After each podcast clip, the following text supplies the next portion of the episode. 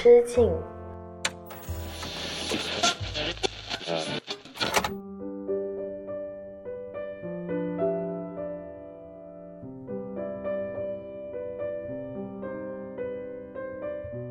大家好，欢迎回到一人之境，我是阿车，这里是青年媒体我要为 UNI 旗下的一档单口音乐类播客。今天呢，要从一部我下半年应该是最喜欢、没有之一的一部日剧《往这边看向井君》开始说起，也想趁机跟大家讨论一个话题啊：一段持久的关系，它最重要的条件是什么呢？我不知道大家听到这个话题的时候，脑海里面第一时间想到的答案是什么，所以大家也不妨带着这个问题，跟着我进入下一段的故事当中。然后也可以通过我在安利往这边看向井君这部日剧的时候，可以一边的想想你的答案是什么。说回向井君呢，在这部日剧当中呢，我看到了很多很多关于一段持久的关系最重要的条件是什么的不同观点。那男主角向井君也亲身的去尝试了很多啊，得出了自己的思考路径和一个可能对于他来说是暂时的结果吧。那一人之境第二十八期讨论一下。到底什么个关系才是持久的？让我们从一首元气的音乐开始吧。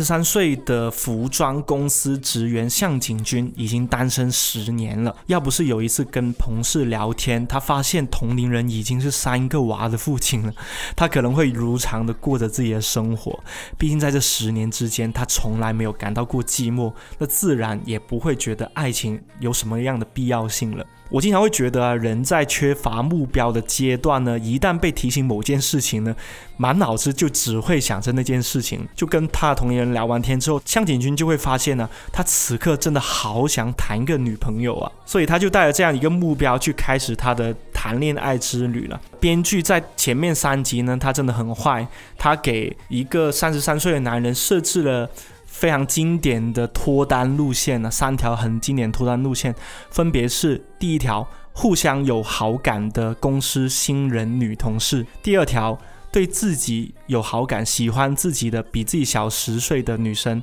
第三条一个很久很久没有见面，但是彼此其实发生过关系，同时对方已经到了想要迫切的结婚年龄的一个旧同学。这三条经典的脱单路线，让我在看前三集的时候非常的有代入感啊，因为感觉我身边的很多朋友都是这样子脱单的，编剧是这么设置的，而我们的主角向井君他也是这么想的，他很理所当然的分别跟这三位不同的异性交往，但是显而易见的是，他被这样的亲密关系耍得团团转了。所以在这个过程当中呢，我就不多剧透了。只是我在想的是，编剧在这部剧里面，他设置了一个非常重要的命题，也很适合大家去思考的是，到底什么样的关系才能够持久呢？什么样的关系才能够让你心安理得的可以跟这个人继续走下去呢？每个人答案都不一样。而在这部剧里面，前面三集他提出了一些答案呢，比如说有这么一个是这么说的：彼此没有不舒服的关系才能持久。我不知道大家听到这个观点的时候是同不同意啊？这个观点是谁提出来呢？就是那个向井君的第三段关系，就是那个急着结婚的旧同学。因为那个旧同学呢，很老实的对他讲啊，说向井君啊，我约你出来吃饭、聊天、约会呢，是因为我从我身边的。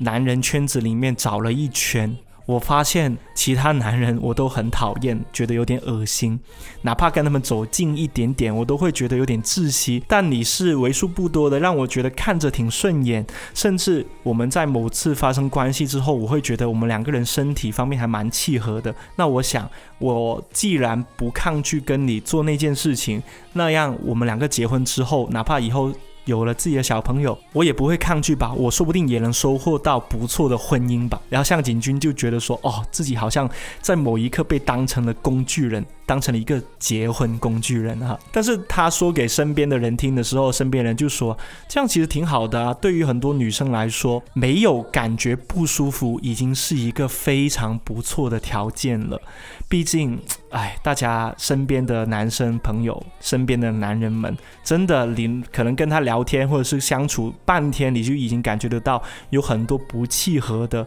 很难相处的地方了，很难磨合了。更何况是结婚生小孩。所以看到这里，我就觉得说啊，原来。彼此没有不舒服，真的是一段关系非常重要的一个条件哈。很多人可能都是这么想的。当然，在这个过程当中呢，向井君也会发现呢，这一位这么向往婚姻的朋友呢，他散发出来的那种幸福婚姻的气场很强啊。包括他会规划好屋子怎么装修啦，小孩的房间怎么去布置呢？以及他们两个人可以怎么舒服的待在一个房子里面，怎样子去开展他们的婚后生活？向井君就不由得感慨啊，我好像快要被这个气场缠绕住了。他用了“缠绕”这个词，我觉得非常的精准了，就是真的你在身边一些。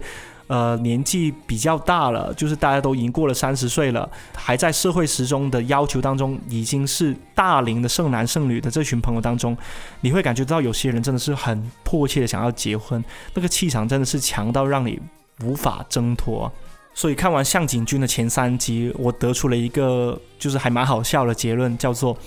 被爱情耍得团团转的三十岁男人实在是太少见了。忽然发现。今天的自己多了些安静，少了些往日的疯狂。迷失在这个缺少真实的城市，每一个夜我进入梦里，都会看见一个流着眼泪的自己，站在那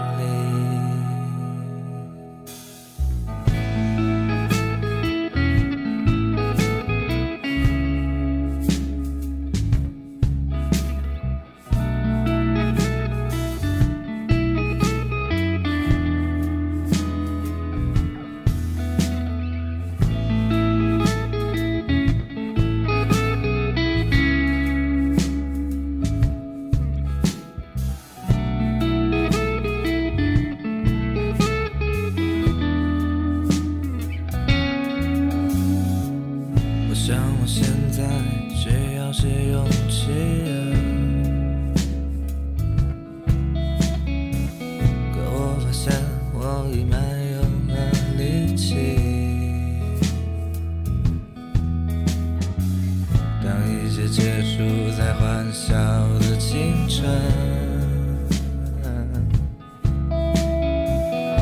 一切结束在落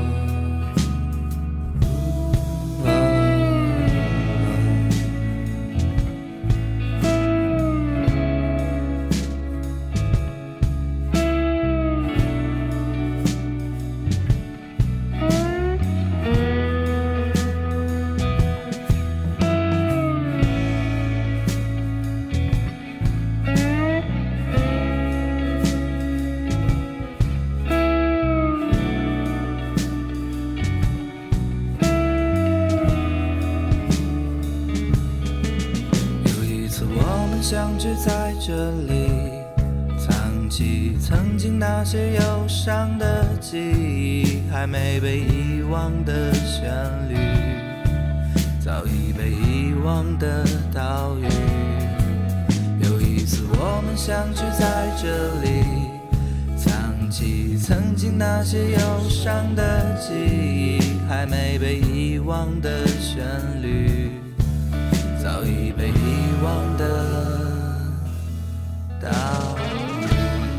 前阵子呢，我听了随机波动这个播客，他们邀请了心理咨询师张春一起去聊那个《再见爱人三》嘛。我相信有一些听众朋友也有看过那个综艺，就是专门找一些快要离婚或者是已经离婚的夫妻回来，然后继续讨论一下他们的婚姻还能不能维持下去的一个这样子的节目。然后张春呢，也在这个过程当中呢，他体现出来他说话非常直接啦、毒辣，以及非常精准、一针见血的那种风格。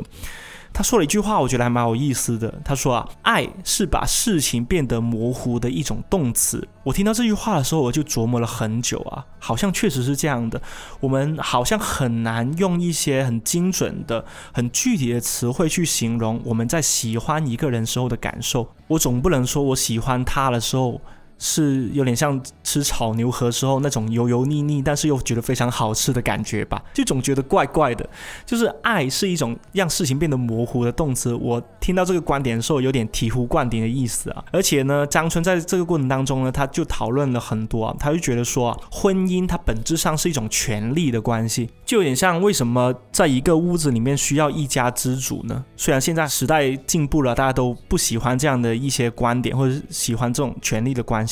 但确实，在一个房子里面，总有一个人他是做主做的比较多的。他有可能是你的男朋友，有可能是你的女朋友，也有可能是你爸爸妈妈，也有可能是你自己本身就是一家之主。所以，一旦有一家之主这个东西的存在，就意味着权力的关系就是不对等的。所以说，很多步入婚姻的朋友，我们会发现啊，他们的烦恼。要么就来源于他们的权利没有得到重视，或者说他们在这个权力关系当中，他们是处于一个下风的状态，所以说他们很难去对抗另一半提出的一些在他看来可能无理的要求啊。但又因为他们已经结婚了，离婚又是一件在现代社会，我相信成本已经变得比较高的一件事情。现在有离婚冷静期。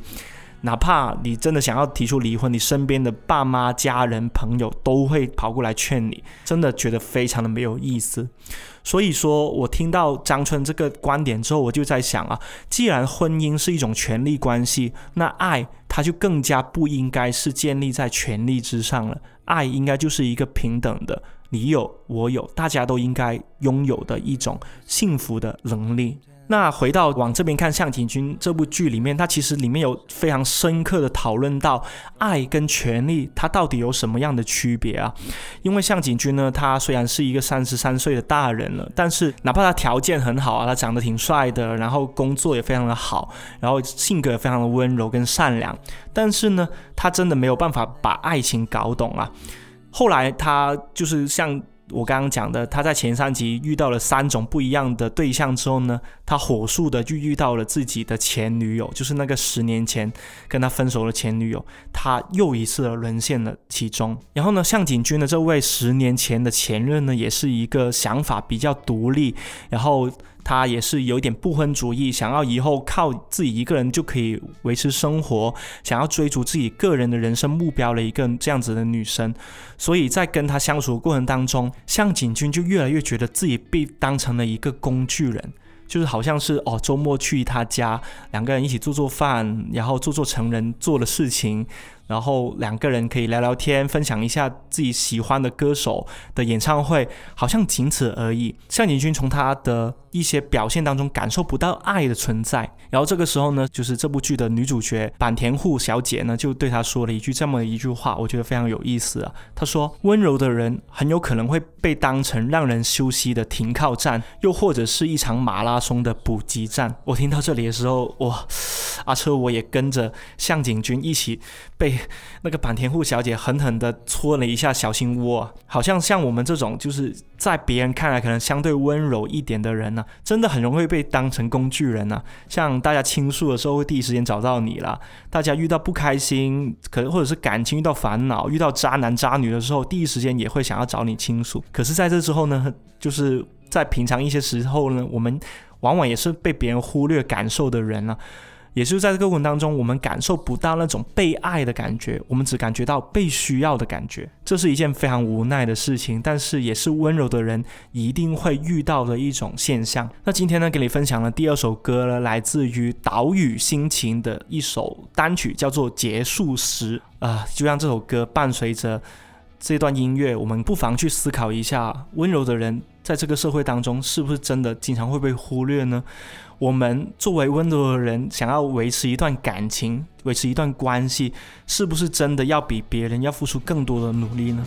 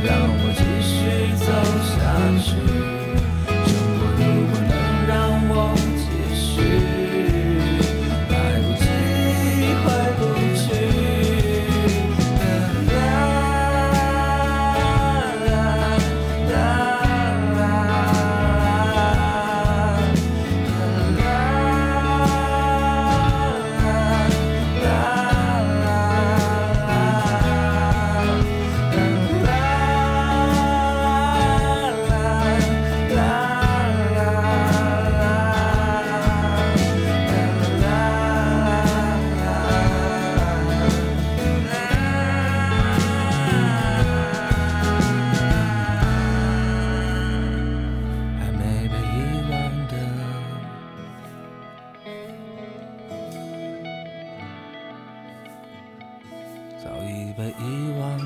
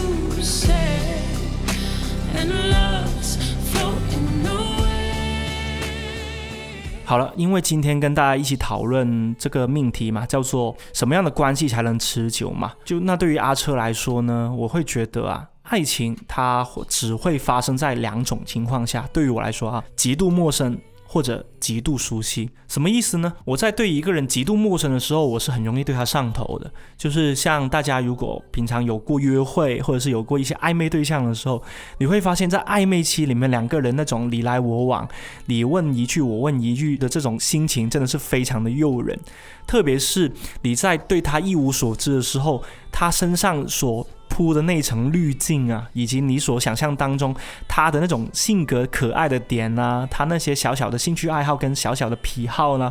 哪怕他再奇怪也好，在你看来也是可爱的存在。所以说，为什么很多人说一见钟情才是爱情的本质呢？就是因为在我们见对方第一面的时候，对方那张脸。其实主要是脸啦，就是大家都看颜值的时代，就是一种极度陌生的存在。我从来没有见过这么一张脸，而这张脸对于我来说却有着致命的吸引力。那这不是爱情，什么是爱情呢？然后另外一个情况就是极度熟悉。对于我来说呢，我会觉得前者啊极度陌生，它往往会。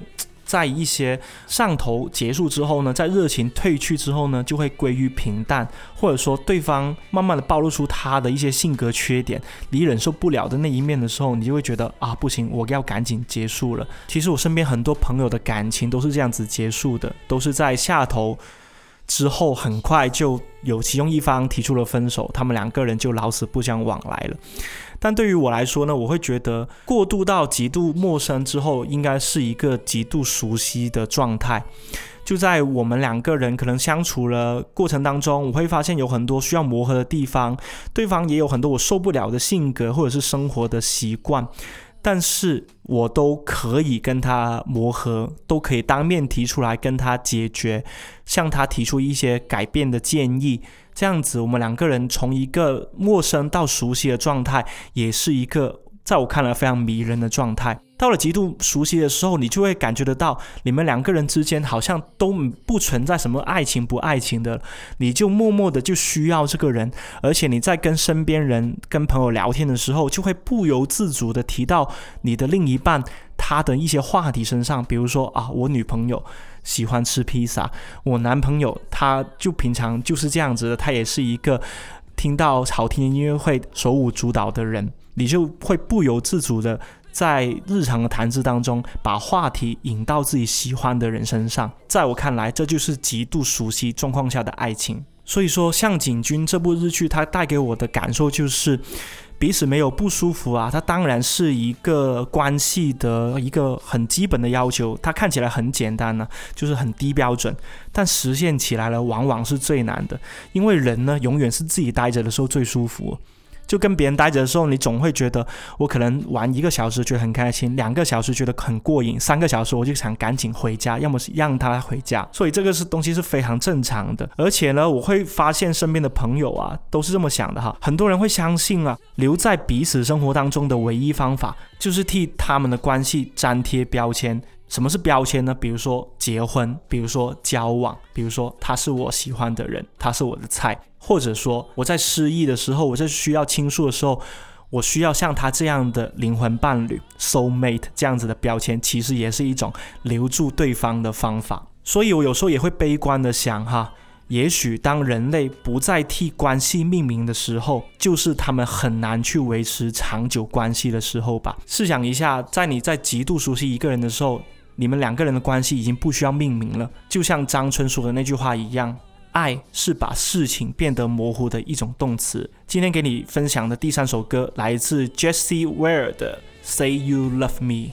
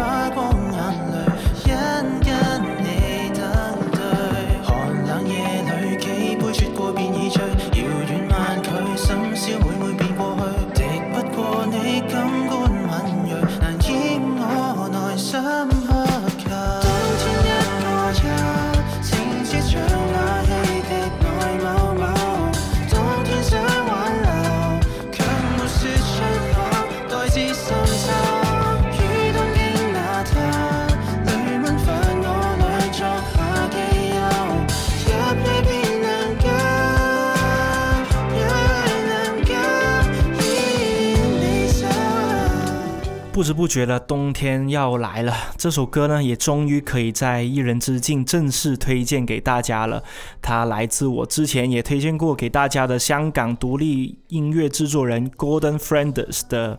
一首很好听的歌，叫做《冬天一个有》啊。不知道大家听这首歌的时候会不会跟着摇摆？但我真的很喜欢这种 I M B 啊，我会觉得这种 I M B 非常适合冬天的时候跟喜欢的人两个人吃火锅，又或者在一个寒冷的呃户外的商场下面，对着大屏幕喝出一口白雾，然后两个人戴着一条围巾，互相的拉扯，那种很暧昧又很开心的小状态。聊到关系这个话题呢，我相信身边有很多朋友呢，都是希望自己的父母，特别是妈妈，然后或者说自己的另一半，可以多点为自己着想。多为自己而活的，像我们会希望妈妈不要总是那么操心家里的事情啦，不要总是担心孩子的成长，孩子什么时候结婚生小孩，这些东西其实跟你关系真的没有那么的大，你还不如好好的享受自己的退休生活，好好的过好自己的人生就好了。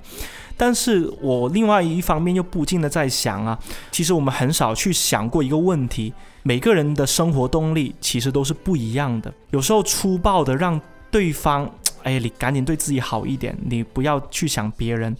不要将太多的精力放在我，就是我自己身上的话，有时候也是一种傲慢。什么意思呢？在往这边看，向井君里面有一个支线的故事。向井君她的妹妹叫马美，她有一个丈夫叫做元气。那元气呢是一个非常善良、非常中二也很可爱的一个人呢。他所有的生活动力都是在马美身上，因为马美是他最爱的人嘛。所以他后来哪怕实现了自己人生目标，他有了一家自己的餐厅之后，他下一个人生目标就是努力的去赚钱，买一个属于他跟马美两个人的房子，然后他们就可以搬出家里面，享受自己的小天地，去承担他作为一名丈夫的责任了。在世俗看来，在社会的评判标准下看来，元气当然是一个非常负责、非常值得信任，真的是传统意义上的好男人。但是在马美看来呢，她觉得元气对自己太糟糕了。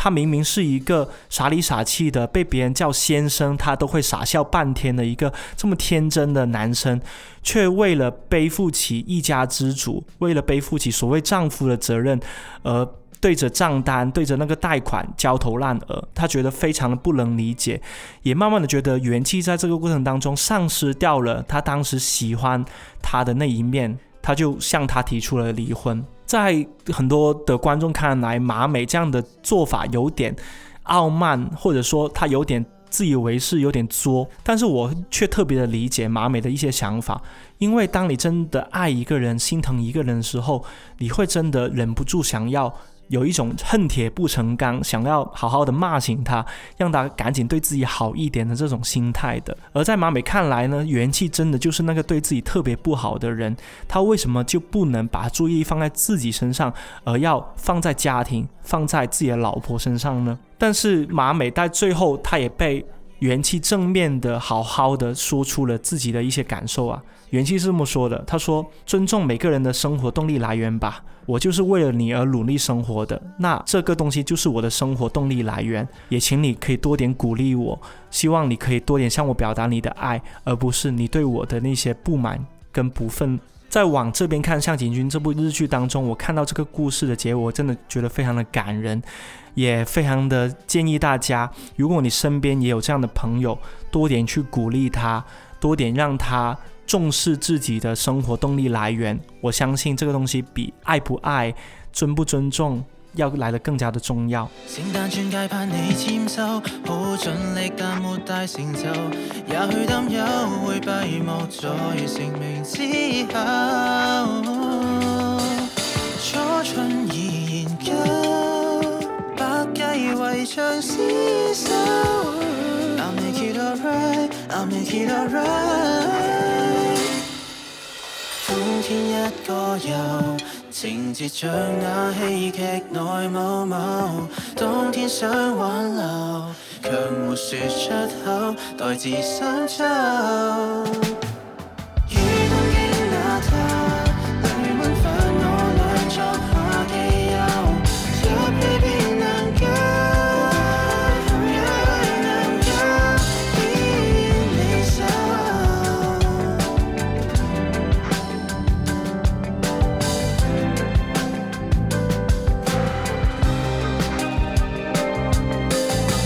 好了，这一期久违的和大家又探讨了一下亲密关系这个话题啊。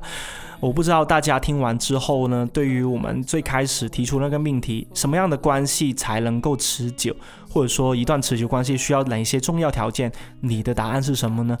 欢迎你在评论区跟我讨论分享，然后也希望你喜欢这一期的歌单吧，因为这一期的歌单呢，我也是分享了很多自己真的是私藏很久的红心歌单里面的一些音乐哈。那也祝大家可以在一个寻常的夜晚获得片刻的宁静，可以静静的思思考一下对于自己来说可能很重要的一些人生命题吧。好了，这里是一人之境播客。每期会给你带来一些好听的音乐故事，以及我所看到的、听到的新鲜八卦。记得留意我的播客频道更新啦！一人之境，下期再见。But every time I say these words out, feelings they fade out. Piece by piece, I'm finding what I've lost. Every time I say these words out, helping me drown out everything that makes me feel so lost. Na na na na na na na na na na na na na na.